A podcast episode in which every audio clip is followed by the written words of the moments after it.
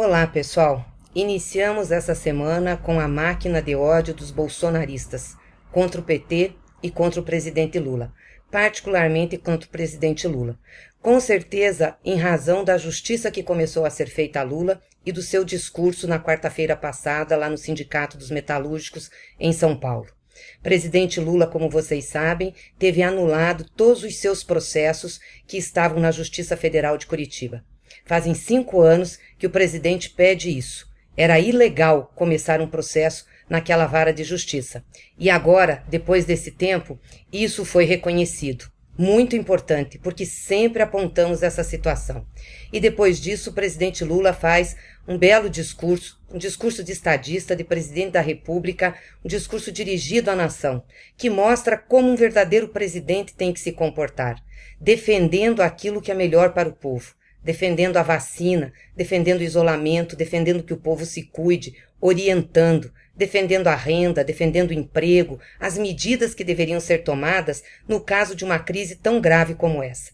Obviamente que a repercussão desses dois fatos, que foram muito importantes, bateu forte no Bolsonaro e nos bolsonaristas. E não deu outra. Colocaram para operar a sua máquina de ódio. E vocês devem ter visto ontem um vídeo que circulou muito nas redes sociais de uma pessoa de São Paulo, um homem de São Paulo, que, portando arma, atirando, fez xingamentos e ameaças ao presidente Lula, à sua vida, a seus familiares. Nós não podemos aceitar isso. Imediatamente, tanto o presidente Lula como nós fizemos uma representação junto à Procuradoria de Justiça do Estado de São Paulo. E eu também enviei uma, um ofício, uma carta ao governador de São Paulo, ao governador João Dória. Nós pedimos providências em relação à segurança do presidente e também às medidas criminais cabíveis.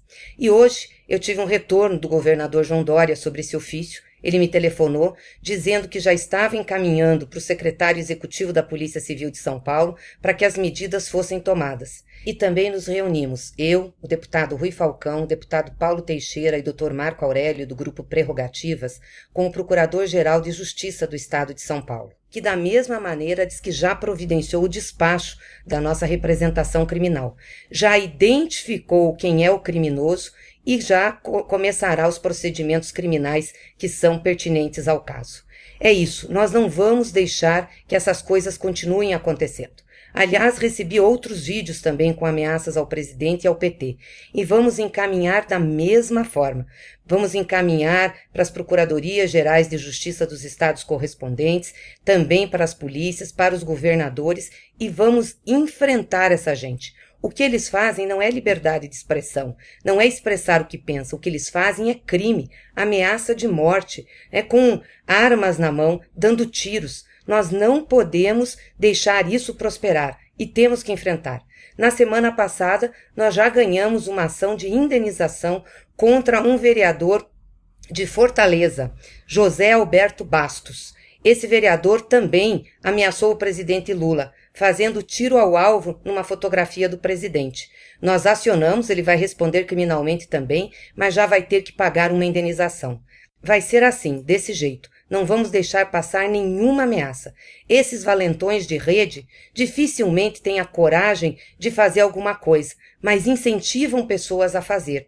E como nós temos no país uma decisão por Bolsonaro de liberar armas, podemos ter gente maluca o suficiente de querer cometer um atentado contra a vida do presidente Lula ou de qualquer outra liderança, não só do PT, da oposição a esse desgoverno. Portanto, as medidas foram tomadas. Eu quero agradecer aqui o governador João Dória, também quero agradecer o procurador de Justiça de São Paulo, Mário Sarrubo, pela atenção que nos deram.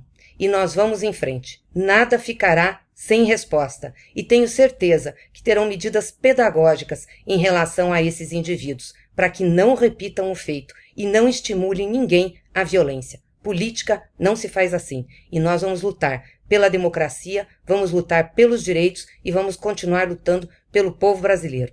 E Bolsonaro você é responsável por toda a tragédia que esse país está vivendo.